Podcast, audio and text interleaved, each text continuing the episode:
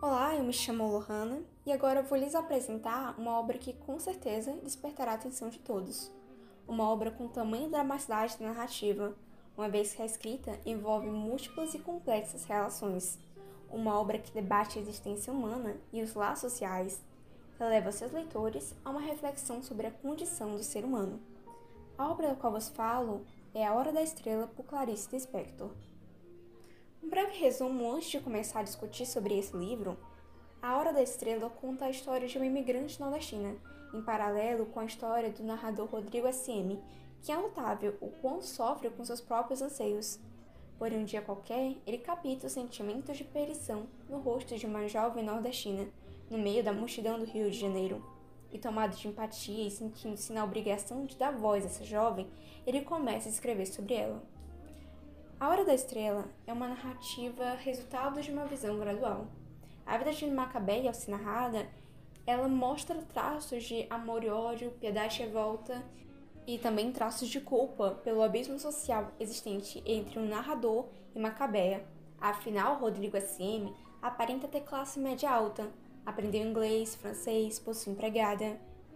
Mas ele narra a vida de Macabeia de forma dura. Logo no início, ele fala o seguinte: Aspas. É verdade que também eu não tenho piedade do meu personagem principal, a nordestina. É um relato que desejo frio. E isso fica ainda mais evidente pela forma como ele a caracteriza em várias partes do livro. Ele diz assim a respeito dela: A que falarei mal tem corpo para vender, ninguém a quer. Ela é virgem, inócua, não faz falta a ninguém. Moças como ela são facilmente substituíveis e que tanto existiriam como não existiriam. Até mesmo suas aventuras são descritas como fracas. Aliás, essa fora a mesma razão pela qual Clarice optou por um pseudônimo homem. Como o próprio Rodrigo S.M., o narrador mostra, qualquer um poderia escrever sobre a jovem nordestina, desde que fosse um homem, já que uma escritora mulher pode lacrimejar piegas.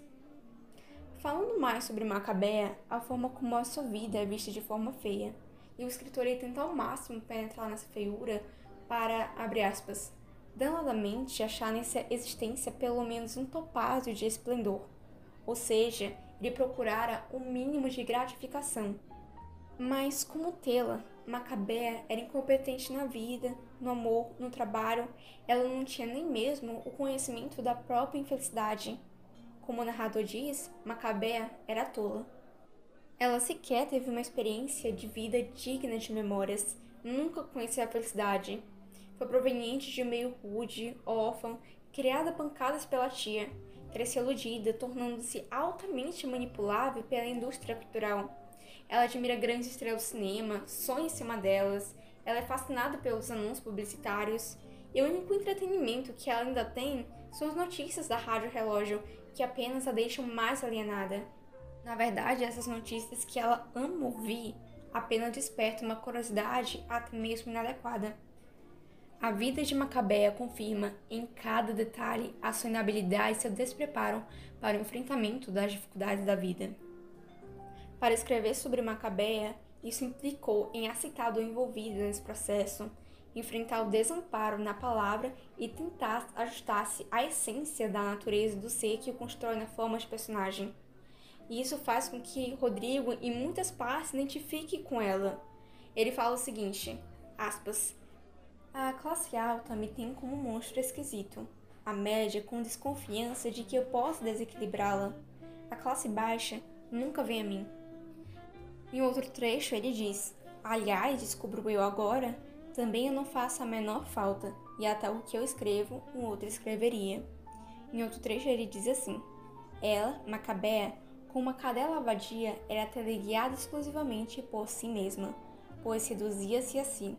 Também eu, de fracasso em fracasso, me reduzi a mim, mas pelo menos quero encontrar o mundo e seu Deus.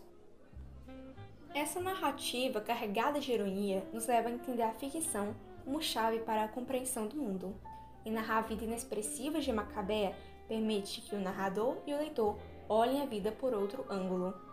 E para Rodrigo S.M. conhecer o ângulo da vida de Macabea, ele precisaria se submeter a condições totalmente desconhecidas. Por exemplo, ele diz: por enquanto, quero andar nu ou em farrapos, Quero experimentar pelo menos uma vez a falta de gosto que dizem ter a hóstia. Comer a hóstia será sentir o esforço do mundo e banhar-se no não.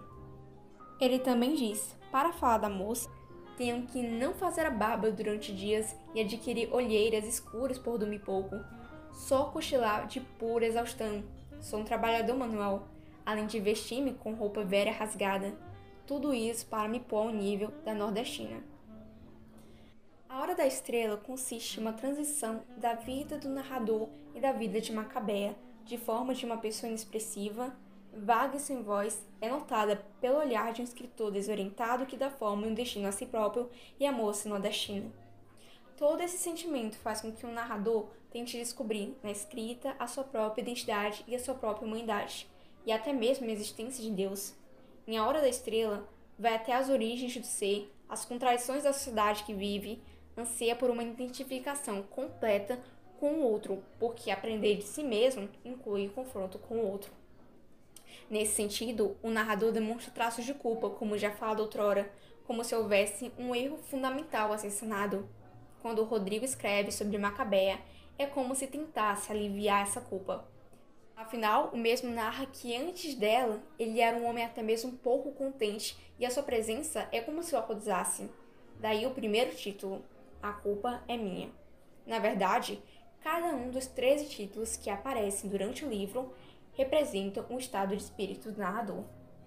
A história de Macabea se resume à sobrevivência quase inumana, pois para tudo o que se sente e deseja, não usa palavras para se expressar. Ou ela se priva da palavra e permanece em silêncio, ou fala de modo desagradável ou em discordância. O final da história de Macabea é que após consultar uma cartomante para saber seu futuro, abre aspas, só então vira que sua vida era uma miséria. Teve vontade de chorar ao ver seu lado oposto. Ela que, como disse, até então se julgava feliz. A hora da estrela representa o momento de Macabeia entrar em epifania, a hora da morte. Apenas depois que ela morre, ela é notada pelas pessoas ao seu redor. Sem dúvida, a obra quer chamar atenção sobre o ponto de vista da vida. Quer chamar atenção sobre a existência de macabés pelo mundo, tão significantes, mas tão sofridas que merecem sua hora da estrela. Merece que alguém grite por elas, porque elas por si não podem, porque elas não sabem gritar. Então aqui nós concluímos a discussão sobre esse livro e até!